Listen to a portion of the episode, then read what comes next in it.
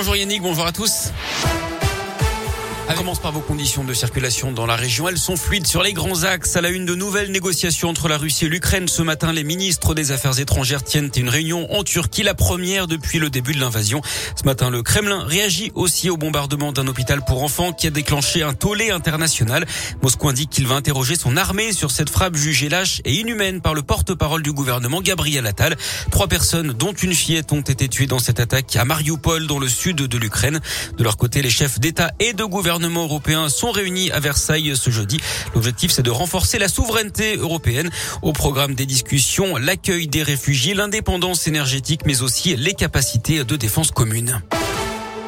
Dans l'actu locale, cette disparition inquiétante signalée dans la Loire, la police lance un appel à témoins pour retrouver un homme de 52 ans disparu depuis samedi dernier. Il aurait quitté son domicile à Roche-la-Molière.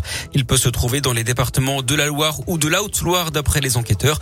On vous met son signalement sur radioscoop.com. Toujours dans la Loire, le fugitif de la Talaudière près de Saint-Etienne présentait un juge d'instruction ce jeudi. Ce détenu multirécidiviste de 22 ans a été interpellé hier à Lyon plus d'un mois après avoir quitté sa cellule. Déjà condamné à 24 reprises, le parquet a requis son incarcération. Faut-il repousser l'âge de départ à la retraite à 65 ans? C'est notre question du jour sur radioscoop.com. La mesure va figurer au programme d'Emmanuel Macron, explique ce matin le porte-parole du gouvernement Gabriel Attal. Le président sortant proposera également un minimum retraite de 1100 euros pour les carrières complètes et la fin des régimes spéciaux. Sur la question des retraites, ses adversaires évidemment sont vent debout. Jean-Luc Mélenchon et Philippe Poutou rappellent qu'il propose la retraite à 60 ans. Marine Le Pen accuse Emmanuel Macron de faire payer aux Français son incompétence. De son côté, Valérie Pécresse rappelle qu'elle avait déjà proposé cette retraite à 65 ans. La candidate LR qui va d'ailleurs débattre avec Eric Zemmour, ce sera sur LCI ce soir. Et puis certains automobilistes ont eu une belle surprise hier. Le gasoil affiché à 1,08€ dans la station d'une grande surface de Côte d'Or. Autant dire que le bouche à oreille a fonctionné et ça a été la ruée.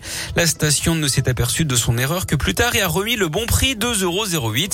En attendant, certains ont donc pu faire le plein à un prix défiant toute concurrence. Les stars du peloton dans la région, départ imminent de la cinquième étape de Paris-Nice depuis Saint-Just-à-Rambert dans la Loire sur le boulevard de la Libération. Les coureurs prendront ensuite la direction de l'Étra, la Talaudière, Sorbier, Saint-Chamond puis la Valangier pour l'ascension du col de la Croix de Choubouré avant une descente sur Annonay et une arrivée à Saint-Sauveur de Montagu en Ardèche cet après-midi. Le Belge Wout van Aert est le nouveau leader du général après sa victoire sur le contre-la-montre de 13 km hier dans l'Allier. En foot, l'OL a pris une option sur les quarts de finale de la Ligue Europa après sa victoire 1-0 à Porto. C'est terminé en revanche en Ligue des champions pour le PSG, éliminé par le Real Madrid de 3 buts 1. Et puis les Jeux paralympiques de Pékin, la moisson continue pour Arthur Baucher, le bronze en slalom géant ce matin. Sa troisième médaille après avoir décroché l'or en descente et en super combiné. La France en est à 7 podiums. Parfait, merci.